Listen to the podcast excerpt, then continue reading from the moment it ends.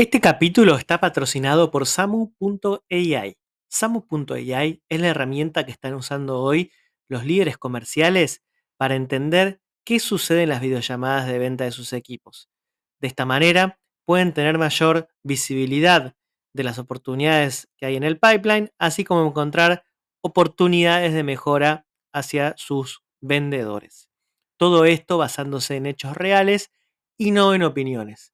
Samu.ai tiene un motor que permite grabar, transcribir llamadas, buscar llamadas por momentos específicos o temas específicos, como puede ser eh, negociación, objeciones, diagnóstico, etc.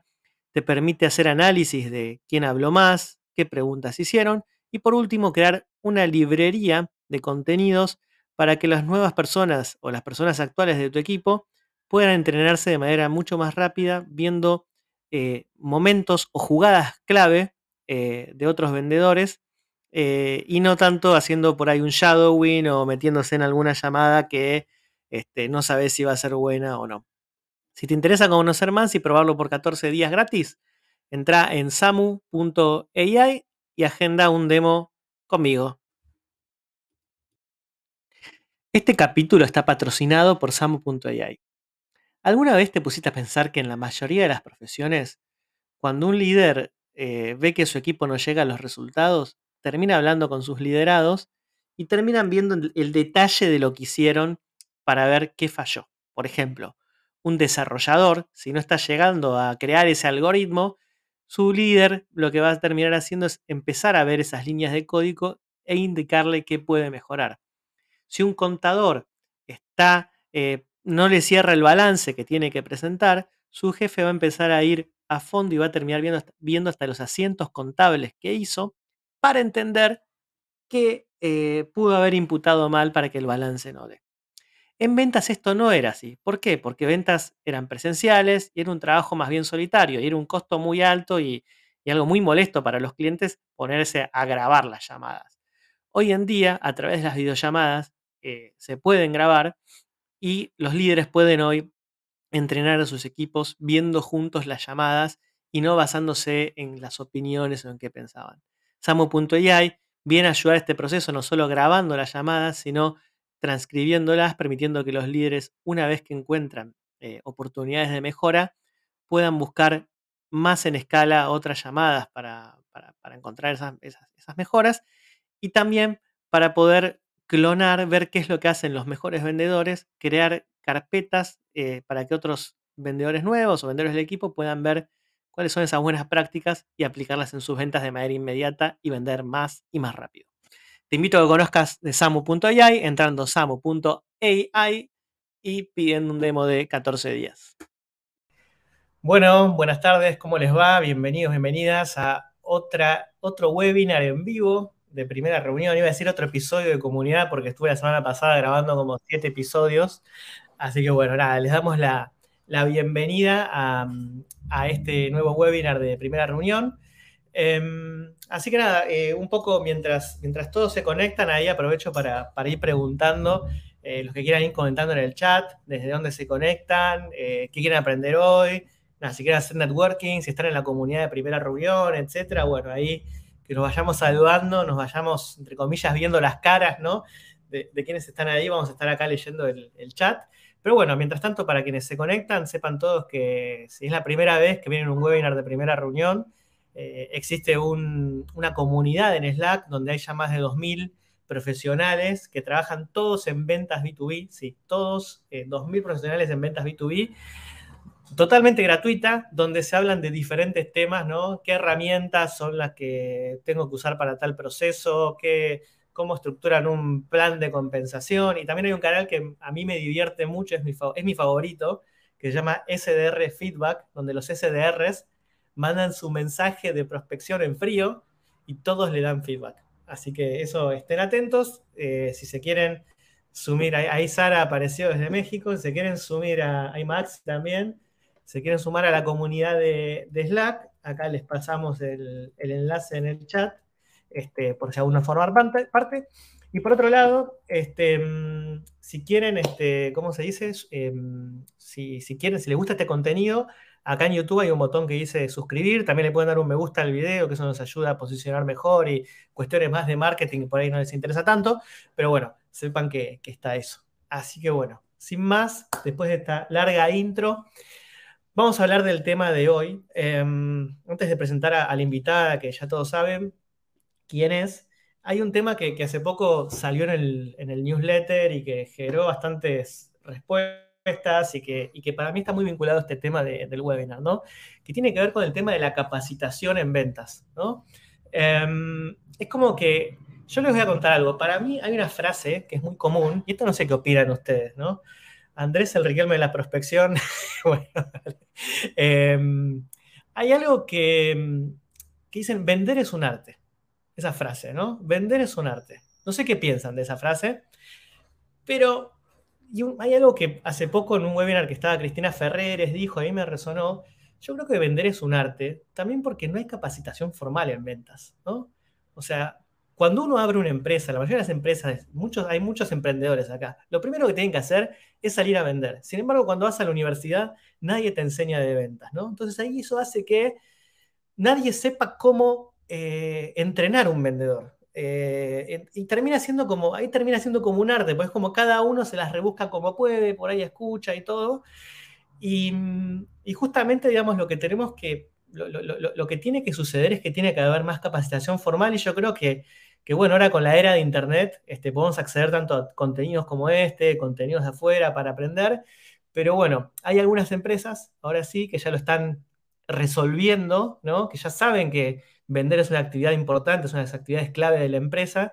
Em, y no solamente eso, darle el contexto a la persona que necesite para que vos tengas un vendedor 100% enfocado en vender y no en tener que pelearse con diferentes áreas, con recursos humanos, con marketing, etcétera, sino que haya un área integrada a ventas que le ayude a vender más y a mejorar su eficiencia. Así que esa área se llama Sales Enablement y para charlarnos de eso vamos a presentar a la invitada de hoy, que es Carolina Gómez Alfonso, Revenue Enablement Director de Creana. Bienvenida, Caro. Perdón por la tanta larga introducción y espera. ¿Cómo estás? Buenísimo. No, yo súper feliz de estar aquí acompañándote y pues bueno, gracias por la invitación.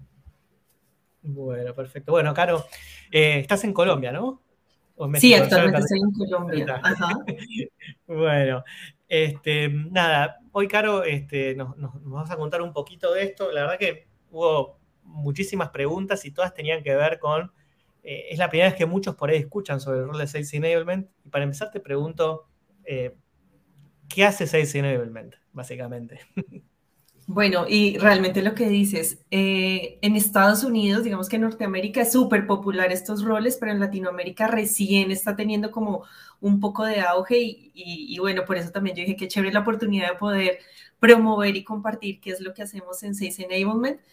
Y, yo pensaba cuál es la mejor manera de explicar eh, esto, porque a veces es como muy etéreo y dice, no, pero es que todavía no entiendo qué es lo que hacen.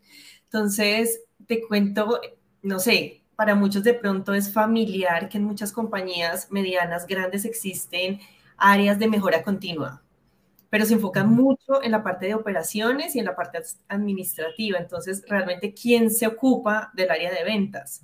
Entonces, prácticamente Sales Enablement. Entonces, ¿qué es lo que hacemos nosotros? Es lo que acabas de decir, cómo mejoramos la eficiencia, cómo mejoramos la eficacia en todo el proceso de ventas para que podamos impactar directamente al revenue y siendo un aliado estratégico, como tú decías, de marketing, de producto y mismo también de ventas. Entonces, lo que nosotros hacemos es fomentar el aprendizaje, fomentar la mejora continua, porque como tú decías, es un arte pero al final, ¿qué pasa si alguien ya descubrió el mejor camino para avanzar en ese arte y cómo hacemos para que eso se replique y todos vayamos, digamos, a un buen ritmo y no solo uno que encontró cuál era el camino para hacerlo más y, mejor eh, y mucho más rápido. Bien, buenísimo.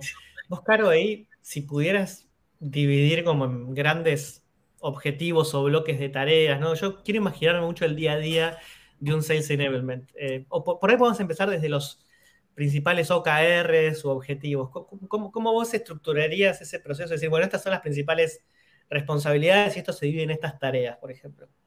Bueno, digamos que inclusive ahorita en Creana eh, yo lidero tres áreas. La primera, que son claves, digamos, para todo el desarrollo de Sales Enablement, la primera es la optimización del desempeño. Entonces, esta área lo que se encarga es identificar los indicadores, porque a veces vemos solo el qué. Digamos, cuando somos líderes de ventas, vemos si llegó o no llegó a la meta.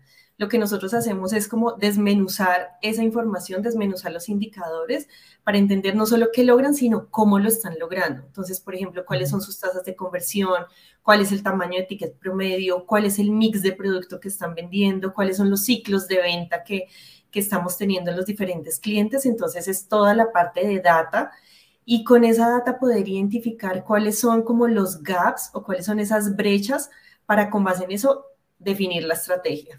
O sea, esa es la base para nosotros, entender el cómo para poder definir la estrategia. ¿Y estrategia en qué? Entonces, por un lado, vemos toda la parte de cambios de comportamiento y desarrollo de habilidades.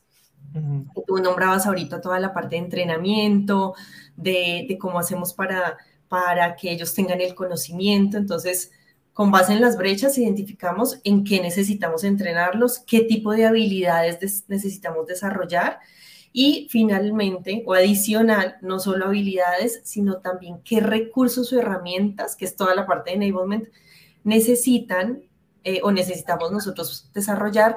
Uno, para facilitar el trabajo del equipo comercial, es decir, que su vida en el día a día sea mucho más fácil, por un lado, y por otro lado, eh, que podamos ofrecer la mejor experiencia para los clientes. Entonces, herramientas que ellos puedan usar para que la experiencia del cliente sea mucho mejor. Y, por ejemplo, aquí pueden haber cosas como contenido que desarrollamos para que impacte mejor al cliente, calculadoras de, de, ROI, por ejemplo, de cómo hacemos para que ellos le demuestren al cliente cómo impacta el producto en su negocio. Entonces, todos estos habilitadores, recursos y herramientas para que sea mucho más fácil su labor. Entonces, lo definiría así como en esos tres enfoques. Pero dijiste, el, primero era como el análisis, el segundo el entrenamiento, por así decirlo, y el tercero los materiales, los materiales o entendí algo mal. sí, no, el tercero eso, recursos, recursos, herramientas como calculadoras, contenido. Claro. Bien. ¿Cómo, es ahí el, vínculo con el liderazgo de ventas? ¿no? Porque yo pienso, digo, ¿quién, eh, cómo, cómo, se da un coaching a un vendedor o a un SDR acá? Porque está por el lado del líder de ventas, que es su líder, pero por otro lado tenés a Sales Enablement, que conoce las buenas prácticas, entonces, pero bueno, el otro es el líder ¿Cómo, juega eso? Si hay una tensión o no en eso. No, realmente es que lo que más me gusta de este rol también es como un articulador y facilitador de diferentes áreas, no solo desde ventas, sino también conectando a producto y conectando a marketing.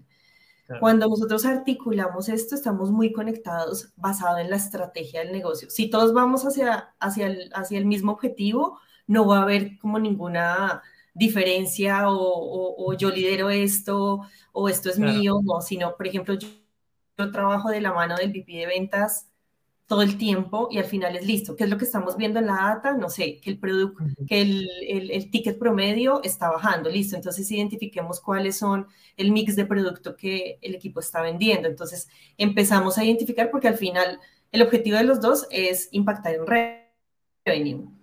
Entonces, como ese es nuestro objetivo, es, listo, veamos cuáles son las palancas que tenemos que mover y de acuerdo a eso decimos, listo, entonces el equipo necesita saber esto, en el, equipo necesita aprender esto, esta metodología no está funcionando. Eh, la discusión eterna de calidad versus cantidad, por ejemplo, si hablamos de, de los leads, entonces, listo, ¿qué podemos articular ahí?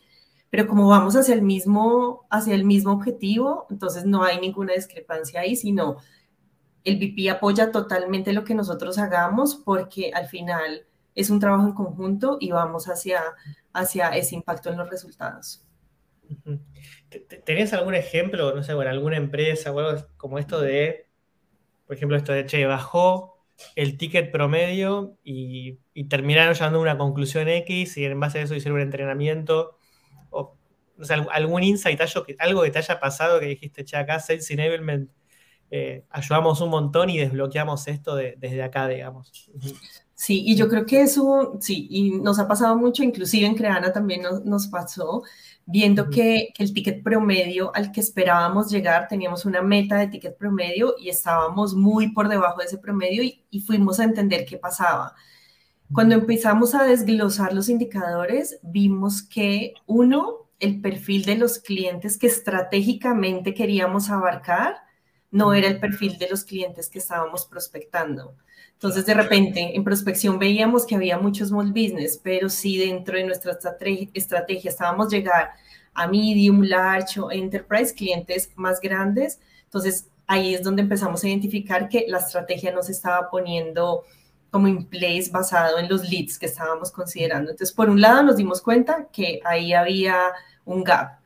Y luego nos dimos cuenta también que el mix de productos que estábamos ofreciendo no era el adecuado. ¿Por qué? Porque estábamos ofreciendo más X producto y digamos no Y producto. Entonces, cuando entendimos eso en la parte numérica, dijimos, listo, ahora entendamos el comportamiento, qué es lo que está pasando, por qué estamos prospectando small business. Y después, por qué estamos vendiendo solo este producto y no vendiendo este producto que me ayuda a generar mejor ticket. Entonces ahí redefinimos la estrategia, les enseñamos qué tipo de perfil de cliente queríamos y por qué, cuáles eran las necesidades que queremos atender en ese perfil de cliente. Entonces ahí viene toda la parte de habilitación de necesitamos conocer las industrias, necesitamos conocer el customer persona, cuáles son los desafíos del customer persona. Y aparte de eso nos dimos cuenta en cuanto a producto que ellos estaban vendiendo el producto con el que se sentían más cómodos. Claro. que eso es súper natural en ventas, como que este me gusta más y me, y, me siento más cómodo, entonces empiezan a vender más ese, no necesariamente hacia una estrategia, sino con lo que se sienten más cómodos.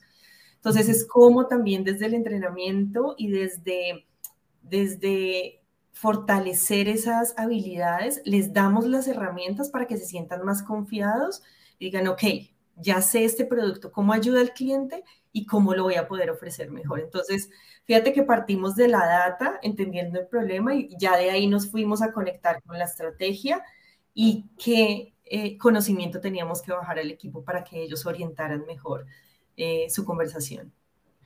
Sí, me, imagino incluso que hasta te puedes replantear el, KPI o el objetivo. Yo jugaba, mientras vos me contabas ese ejemplo, yo jugaba y decía, Claro, por ahí puede ser que al, que agenda la reunión lo miden por el volumen, este, entonces siempre vas a sacar más volumen con algo chiquitito, entonces bueno, decir, che, por ahí esta, métrica no está, hay que mejorar, eh, hay que cambiar la métrica o replantear o poner un sistema de puntaje según el cuánto acerca el perfil de cliente, pero digamos, es lindo el juego ese, ¿no? Exactamente, y por eso, y por eso es una mejora continua, porque al final como no hay un estándar de así debe ser, sino todos los productos se comportan diferente, los clientes se comportan diferente, la dinámica que hay de los negocios también. Entonces, sí es un arte porque tienes que ir mirando y ver como prueba y error, como qué funciona, esto funciona acá, esto no funciona, e ir ajustando, ir adaptando de acuerdo también al desempeño y a la data que vas, que vas monitoreando. Y, cuando decías cambiamos el comportamiento, y bueno, calculo que ahí hay que aplicar entrenamiento básicamente, es ¿qué, es lo que más se suele implementar? En, ¿Qué tipo de entrenamiento se suele implementar? Si es capacitación así que te hago una presentación, si es role-playing, y pues cómo validas que esos conocimientos se estén aplicando, ¿no? ¿Cómo, ¿Cómo, ves que, tipo, bueno, te capacité todo esto, le estás aplicando o no? Si ves solo los resultados finales, si sé si, si se, se encarga de escuchar eh, las grabaciones, vos cómo, cómo, cómo lo implementan eso. Sí, y eso es súper importante porque a veces eh, creemos que capacitando, listo, hicimos el entrenamiento y check ya van a cambiar de comportamiento, ya se va a impactar en los resultados y no necesariamente es como esa regla de tres que hice el entrenamiento y listo, se me incrementó el ticket promedio. Digamos que así no es. ¿Cómo lo hacemos nosotros? Y y, digamos en Creana que promovemos también mucho el, el aprendizaje, nosotros utilizamos metodologías asíncronas y síncronas. ¿Qué significa síncronas? Digamos, las grabaciones, las que ya son virtuales. Entonces, tratamos de cubrir acá la parte teórica, O sea, lo que no me quiero sentar a hablarles, hablarles, entonces toda la parte teórica la cubrimos en parte em, en metodologías más asíncronas y les ponemos test para que la parte teórica la conceptualicen y después de eso hacemos la parte ya práctica y es reunimos a los equipos y hacemos workshops. Por ejemplo, ahorita algo que estamos trabajando eh, reciente y es, estamos elevando la conversación y el pitch. Le estamos dando un, un vuelco al pitch de ventas, entonces les estamos dando la teoría de cómo contar una historia al cliente. Entonces, eso es asíncrono. Entonces, mira, esta es la metodología, por esto es importante, ta, ta, ta, esto es lo que deberías considerar. Después de eso hacemos workshop que es listo. Ya aprendiste la teoría, ahora practiquemos. ¿Cómo se hace? Que al final es como aprendemos los adultos también, ¿no? Haciendo. Entonces es, listo, hagámosle. Este es el caso del cliente. ¿Cuál es el pitch que le harías a este cliente? Con esta necesidad, con estos desafíos, ¿cuál es el pitch? Y ahí va la parte práctica. Después, ¿qué pasa? Todo esto que le enseñé, al siguiente mes ya se le puede olvidar.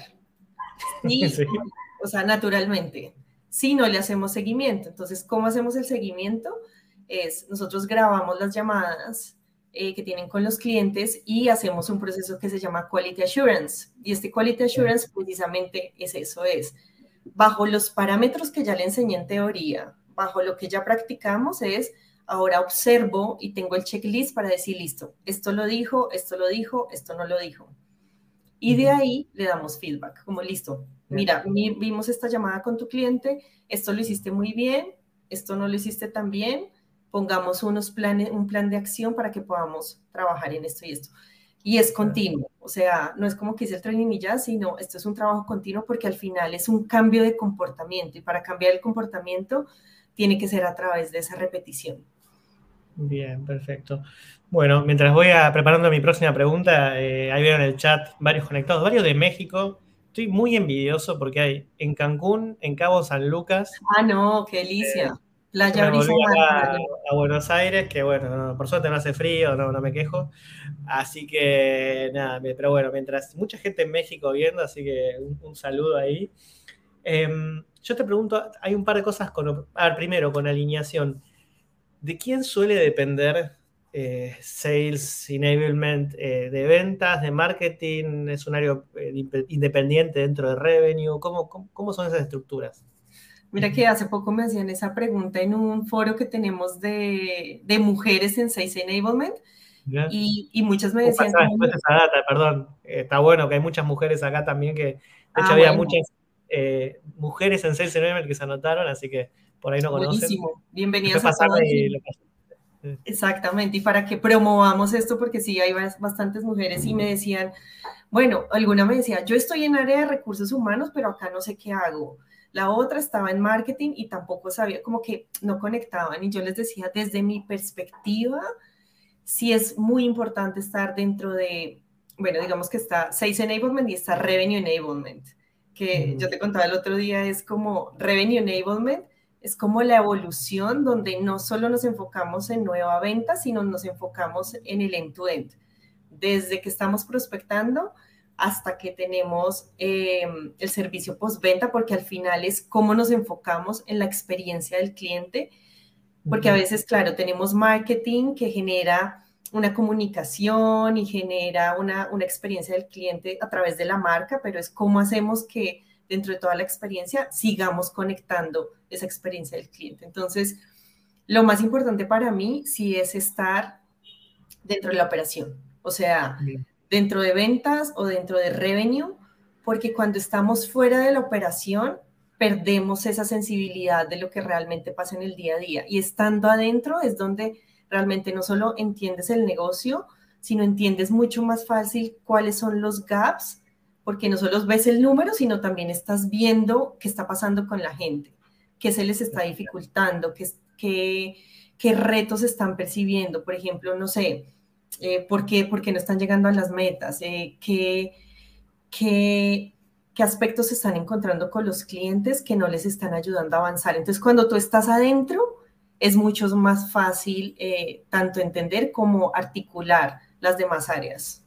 Claro, claro si, un área mm, si una empresa no tiene un área de sales enablement, es como que todas estas responsabilidades se terminan distribuyendo, ¿no? En recursos humanos, A mí me pasó charlar mucho con recursos humanos y como que por ahí, por temas de capacitación y como que por ahí te dabas cuenta de que, claro, tienen que capacitar a media empresa y es como que no, no era, era explicarle mucho de ventas a, la persona y claro, con, estas áreas tiene, tiene bastante sentido, pero claro, ¿qué, es lo que normalmente sucede? Es eso, ¿no? Se, se distribuye eh, en diferentes áreas eh, y, esto sería más eficiente? ¿O vos qué visión ahí tenés de... Claro, y digamos que recursos humanos, lo que tú dices, se, se enfoca mucho en desarrollar habilidades más de toda la compañía y ventas son habilidades mucho más específicas. Por ejemplo, una venta consultiva, entender el customer persona, entender los productos. Entonces, por ejemplo, recursos humanos muchas veces no se mete mucho todo en la parte de producto.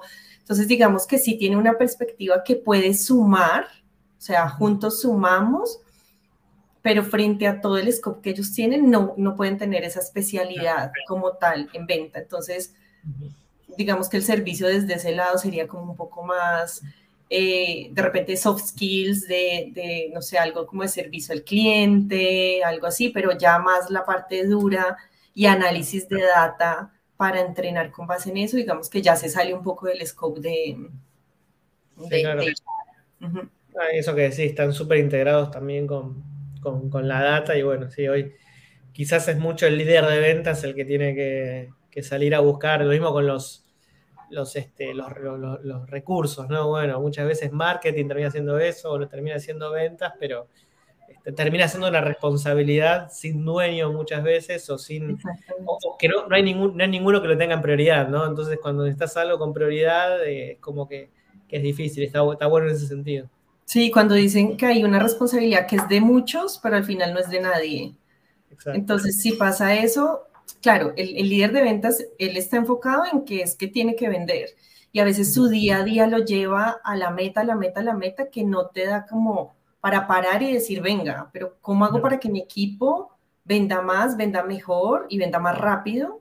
Si no, estás enfocado como a la presión de vender, vender, vender.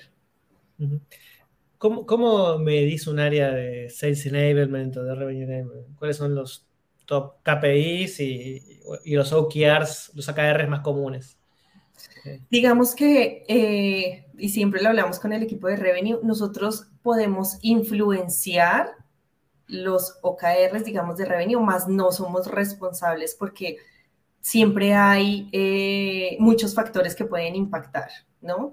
Pero digamos, dentro de eso, nosotros sí manejamos indicadores de ticket promedio, de tasas de conversión, de, del onboarding. Por ejemplo, entre más rápido agarran PAP, es es, eh, digamos, es una métrica que manejamos porque si yo le doy las herramientas necesarias para que arranque su venta más rápido y arranque su desempeño más rápido, eh, esto va a influenciar en que más rápido podamos tener revenue. Y por otro lado, también lo medimos a través de, hacemos una, una, una medición de los top, medium y low performers. Entonces, mm. ¿cuál es una medición ideal que tú tengas 20% en top performers, 60% en medium y 20% en low.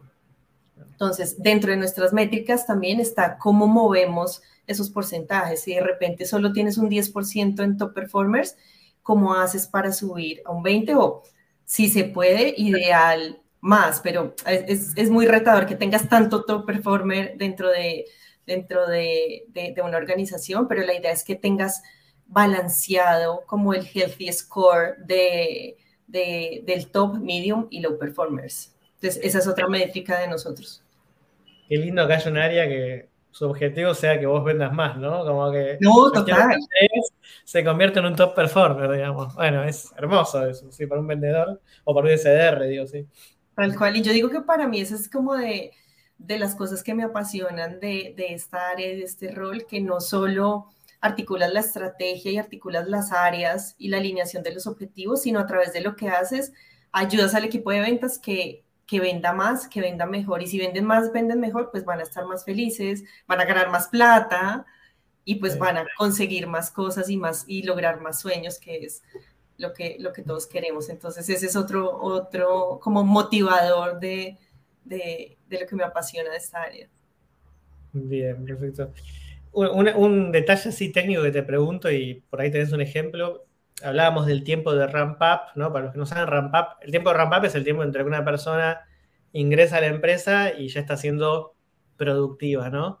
Eh, ¿Ustedes qué, qué, consideran lo que es un fully ramp up? No sé si lo puedes compartir o no, pero si es un ejemplo, tanto en un SDR como en un vendedor. ¿Qué, qué, es lo que ven ustedes?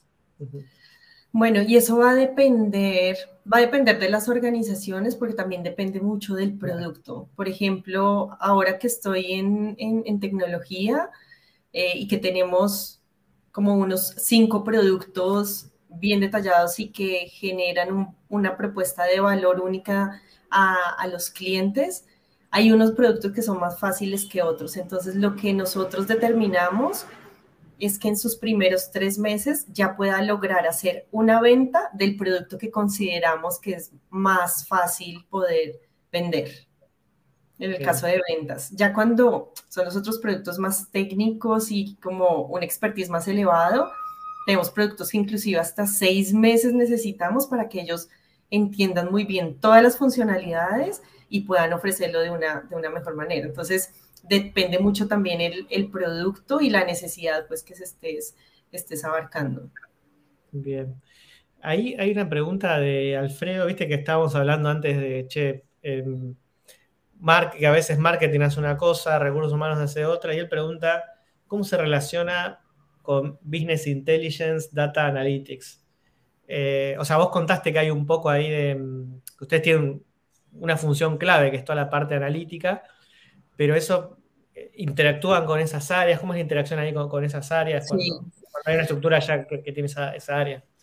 Sí. digamos que eh, actualmente tenemos un área que se llama RevOps, que es como toda la parte de Revenue Operations, que es literal quienes manejan el CRM, quienes nos dan la data, quienes nos proveen toda la información. Nosotros les decimos, listo, de cada ejecutivo de ventas quiero ver tasa de conversión, average deal size, ciclo de venta, toda la información que yo quiero ver, ellos son los que me proveen y literal, o sea, trabajamos súper de la mano porque son quienes me proveen la información y los otros lo que hacemos es el análisis de la información para tomar decisiones, eh, ya sea como desarrollo de habilidades, como hablábamos, o herramientas de enablement. Entonces, sí, somos super partners para, para este trabajo. Bien, claro, te, hago una pregunta porque obviamente acá estamos viendo esto en, una estructura como la, de Creara, que son muchos colaboradores y, bueno, tienen... Eh, pero bueno, hay mucha gente que, ve esto por ahí que trabaja en empresas más este, con equipos de venta, no sé, tienen cinco personas, tienen tres SDRs y por ahí todavía no pueden tener un área, no tienen estructura para un área de Sales Enablement. Eh, entonces, una te voy a hacer dos preguntas. La primera es, ¿crees que hay, cuál crees que puede ser para un líder de ventas que quiere mejorar, quiere entrenar mejor o quiere mejorar la performance de sus vendedores? Y, considerando el poco tiempo que tiene, o un líder de CDR también, ¿no? Pero ¿qué, se puede hacer? Como decir, che, prueba a hacer esta actividad, que si haces esto, eh, son cosas que te traen resultados de... Eh, te trae ciertos, viste que dice el, Pareto, el 20 que trae el 80%, bueno, ¿cuál recomendarías eso considerando que, bueno, es una persona que tiene que, un montón de responsabilidades. Claro.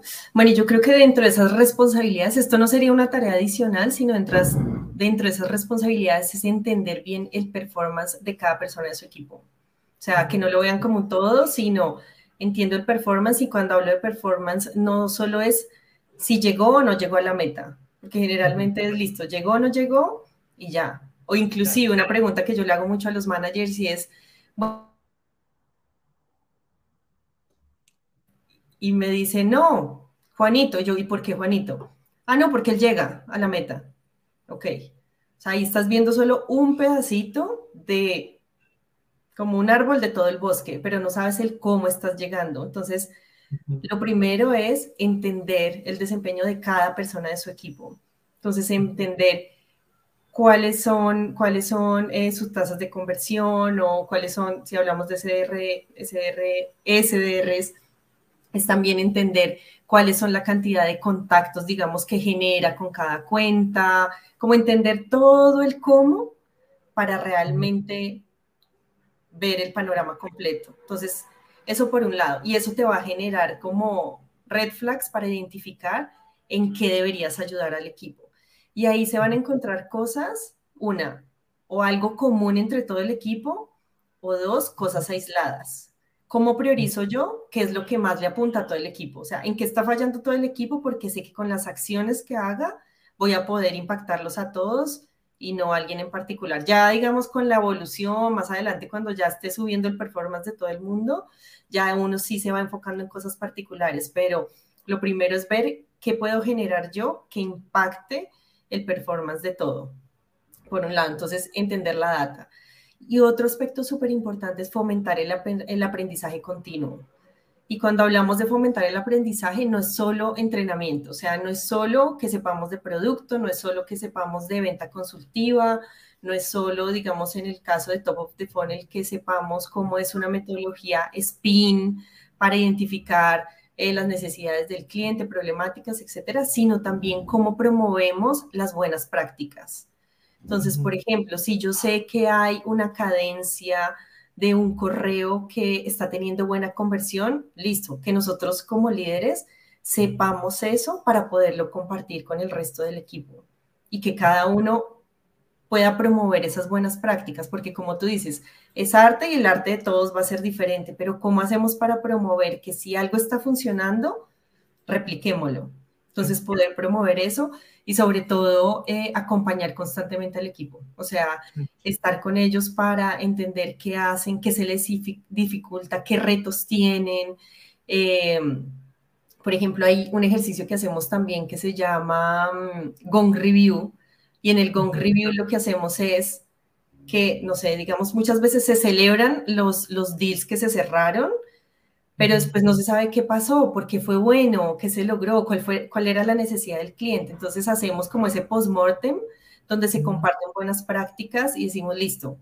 El ejecutivo dice, bueno, cuéntanos cómo fue este deal, cómo llegaste, eh, cuál fue la necesidad que identificaste, cuáles fueron los retos que te fueron frenando en el camino y cómo lo superaste. Entonces, al final es cómo fomentamos ese aprendizaje continuo y es con las mismas experiencias que tenemos del, equipo. Y es compartir entre todos, aprender entre todos y, poder ir aplicando esas buenas prácticas que se van generando. Yo, algo que por ahí les sirve a los que también escuchan, que en ese sentido yo, yo también tenía un equipo, así, era este caso que tenía un equipo de ventas, eran ya 15 personas y también me tocó antes con SDR, ¿no? Y como que mm, no tenía, viste, por un área de, de enablement tan, tan fuerte o la tuve, me la sacaron al, año por, por, una fusión, pero bueno, no voy a hablar de eso.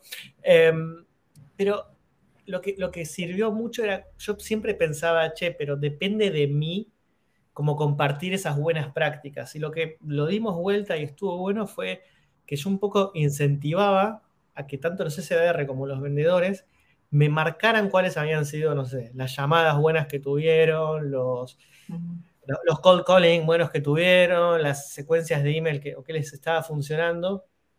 Y después creábamos algunas. Entonces, eso ya me, me ayudaba para hacer esa librería de onboarding o para que todos tengan una librería de recursos para, para ver. Y otra cosa que hacíamos que estaba buena era tener cada dos semanas, decíamos, bueno, a ver, yo iba viendo y uno como líder iba viendo en qué temas el equipo estaba un poco más de fuerza y suponete que se, che, diagnóstico. Diagnóstico, eh, estamos haciendo muy pocas preguntas de diagnóstico, el diagnóstico dura muy poco, em, eh, hay algunos que lo hacen bien, entonces yo decía, bueno, estas próximas dos semanas vamos a prestar atención a cómo estamos diagnosticando, por ahí dábamos algunas pautas, charlábamos rápido, y decía, en el medio, cuando quieren que hicieron un buen diagnóstico, márquenmelo, yo miro la grabación y me dicen, este, che, acá creo que entonces yo después lo miraba, me dedicaba un rato el jueves o el miércoles antes de ese viernes, me ponía a ver todas las grabaciones, le pedía, che, no se olviden de mandar grabaciones, no se olviden. Mandaban todas las grabaciones y, este, y las tres mejor encontraba, las poníamos play y las veíamos todos en grupo. Era espectacular porque aparte, esto de que vos hablas de la colaboración, es como que, viste que ventas es un... Cada vendedor eh, es muy. Es, es, un, es, un, rol que es muy difícil lograr el trabajo en equipo, a mi gusto. Es como que cada uno tiene sus deals, sus prospectos, y esto lo que lograba era eso, como un espíritu de, colaboración y que después impactaba en, otros lados, ¿no? Pero eso lo, cuento porque lo, decís y, esto, incentivar a que la gente te, comparta sus buenas prácticas también es como que los, ayuda a observar más y esto siempre celebrar los logros, celebrar los retos en privado, ¿no? Esas cosas también que son básicas, pero bueno, que, que son muy importantes. Tal cual, y, eso que dices es súper importante porque aparte promovemos que ellos se autoevalúen, que ellos sean críticos con ellos mismos y, y se esfuercen para, listo, lo voy a hacer bien porque quiero hacer una llamada que sea demostrar también, entonces se vuelven, y pues claramente como ventas somos súper competitivos, entonces a quien no le va a gustar que muestren su llamada y como una súper buena práctica, e inclusive eh, con ese ejercicio que dices, también nosotros tomamos una llamada pero aleatoria, Mm. y la ponemos para que la veamos todos, porque también la idea es que como dentro de lo que observas de un compañero, ves reflejado cosas que tú también haces. Entonces también ponemos cualquier llamada y entre todos le dan feedback pues positivo y feedback por mejorar a esta persona y eso ha resultado también muy positivo porque también cuando se hacen mal las cosas y se evidencian, eh, se les queda más, como, uy, esto no lo voy a volver a hacer. Entonces, eso ayuda mucho también a fomentar ese cambio de comportamiento. Claro, está bueno. Este, mm, bien, vamos a seguir. bueno, si tienen preguntas, vayan haciéndolas en el, en el chat, ya estamos en, la recta final del webinar. Em, yo, este, a ver.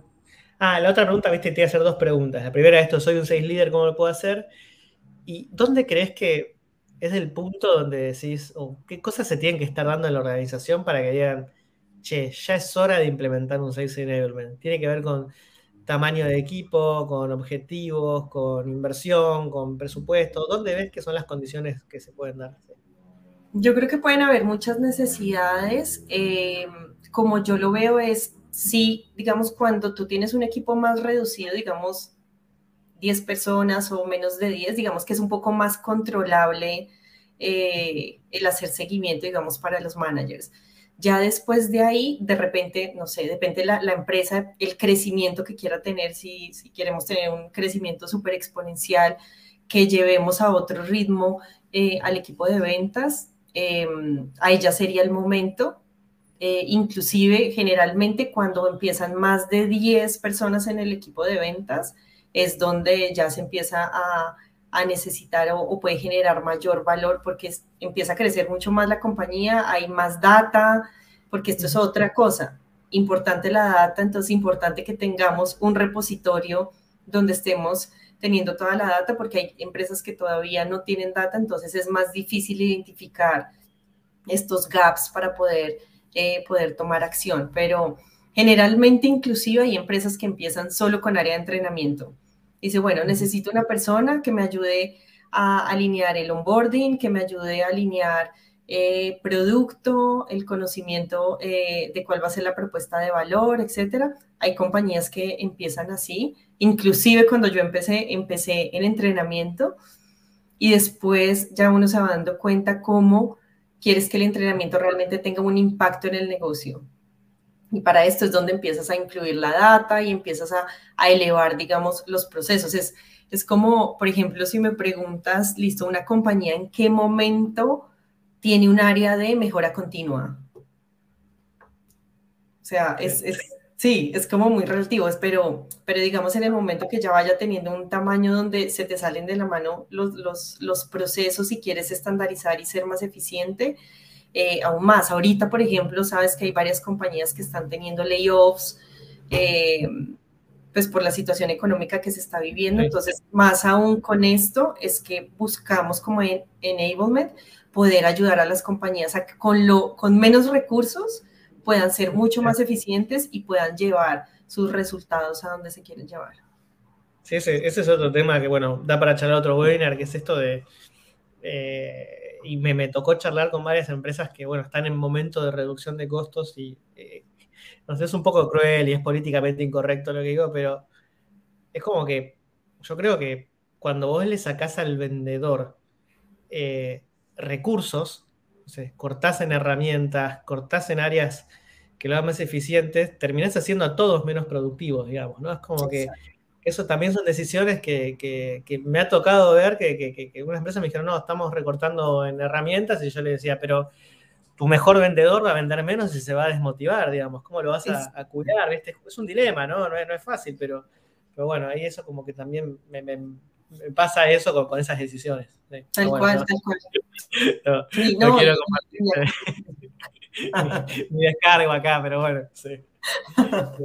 Eh, pero bueno, son, cuestiones difíciles. Pero, este, te iba a decir, eh, no, ahí em, están preguntando eh, temas de llamadas de venta, de, grabaciones. Elizabeth Patita dice, cuando graban las reuniones con los clientes les avisan, ¿no? Sí, va, yo por lo menos. Sí, sí, sí. Digamos que al principio no fue tan fácil porque a veces al equipo de ventas le daba miedo decirle al cliente que, iban a grabar la llamada. Pero no sé si pues a todos les pasa que inclusive cuando un banco los llama a ustedes, le dicen, esta llamada podrá ser grabada y monitoreada para efectos de calidad. Es la misma cosa. Sí, sí, a mí me pasa también que, bueno, con, lo, de Samu, que, está sponsorando el webinar, eh, mucho, es como algo común, pero los clientes no quieren que los graben y la realidad es que hoy te graban de todos lados, incluso hasta no sabes una, si, una, si una reunión que tenés, que un, grabador te pueden estar grabando la pantalla. Sí, ya estamos siendo monitoreados por todos lados. Entonces, claro, yo creo que a veces es porque se tocan temas eh, que pueden llegar a ser confidenciales, entonces es como darle la, tranquilidad al cliente que esto no se va a promover, sino simplemente es un proceso interno de calidad y ya. Sí. sí, también, y si bien en Latinoamérica es muy todavía no hay en, España, obviamente, una, ley muy fuerte de privacidad de datos, ¿no? Pero en Latinoamérica, que es como más, decimos acá en Argentina, viva la Pepa, sí para mí por una cuestión de, ética, es importante avisar y, que tengan una herramienta que, este, que avise, que, graba a, la llamada, me, parece que es importante y es ético. Em, y sí, se dice al principio y generalmente a mí me pasaba que cuando tenía el equipo también era muy bajo, era como, era menos del 1% que decían que no grave. Eh, hay industrias que es más sensible, ¿no? Tipo, no sé, me tocó con un cliente de industria ah, financiera. Sí. tipo, firmar un, un, acuerdo de confidencialidad para tener la llamada y, tipo, obviamente, grabarla, olvídate, pero bueno. Este, pero sí, hay clientes que no te permiten, como dice Patita, dice todas, por eso, todas se graban y la idea es que se graben, la idea es que tengas una herramienta que grabe ni bien empieza la llamada, no que la tengas que insertar. Y hay resistencia al principio, pero después cuando se los beneficios es esto, ¿no? Cuando es que tipo, eh, tenés un entrenador, no es como los futbolistas, los deportistas, esto. Tipo, te, pudieron entrenar en base a cómo hiciste el coso, es como, ah, es, es eso. Claro, y, ese, y, mira que ese ejemplo se lo doy mucho a, los managers de ventas y, al VP, y es, claro, o sea, tú neces o sea, si hay alguien que quiere correr una maratón o alguien que quiere ser un deportista de alto desempeño, no lo hace solo, sino lo hace con un entrenador que te ayude a potencializar como todos los pasos que debes seguir para al final llegar y tener el mejor desempeño. Es lo mismo que hacemos nosotros, le damos las herramientas, el conocimiento y los recursos para maximizar ese desempeño de los equipos de ventas.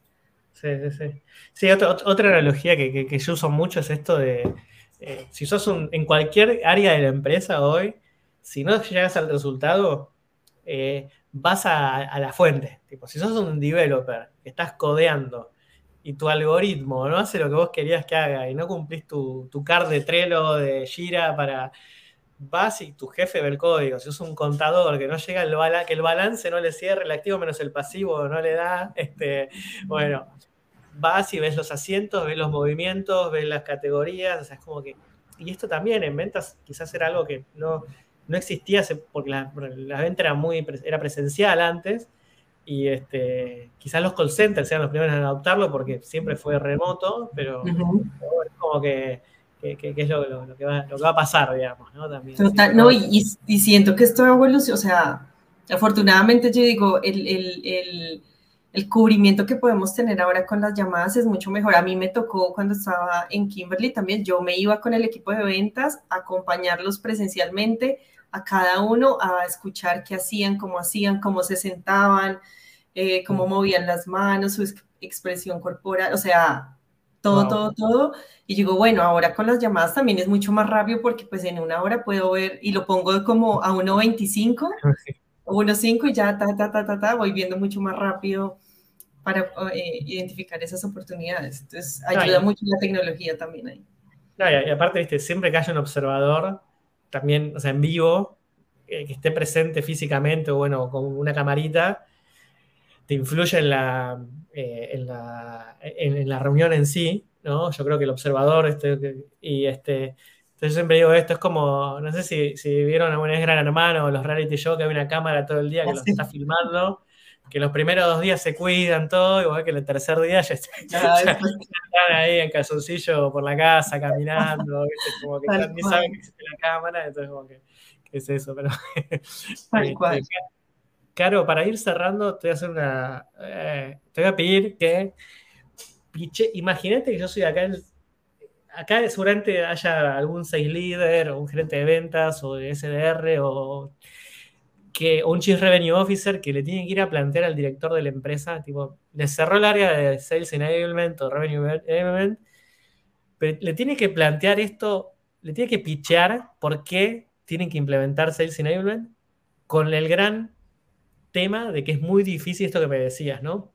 Es muy difícil ver el ROI de manera inmediata, eh, mm. porque depende de muchos factores, ¿no? Pero bueno, si vos dijeras, che, eh, si querés ir a implementar esto, ¿cómo, ¿por qué argumento irías, digamos? ¿Cómo, cómo, cómo lo plantearías vos? Bueno, tendríamos que hablar de, de que ¿Qué es lo que le primero, qué es lo que le duele al VP de ventas? Entonces, claramente él quiere tener sus ventas. Entonces, es si nosotros queremos liberar y, queremos exponenciar todo el potencial que tiene el equipo de ventas e impulsar el crecimiento, pero un, crecimiento sostenible de revenue, es ahí donde necesitamos eh, esta área también, porque uno nos va a ayudar a empoderar a los equipos de ventas, nos va a ayudar a mejorar la experiencia del cliente, porque en la medida que el equipo de ventas pueda transmitir y pueda comprender las necesidades clientes, comunicar de manera efectiva eh, y podamos a su vez estar alineados con los objetivos comerciales y podamos tener una colaboración y alineación con equipos multifuncionales, eso es lo que realmente va a poder impactar, porque digamos, para nadie es un secreto que marketing está por un lado, esa relación entre ventas y marketing a veces es como como, como para un lado, para el otro, y lo que hace esta área es al final articular para que todos vayamos hacia, hacia el mismo objetivo.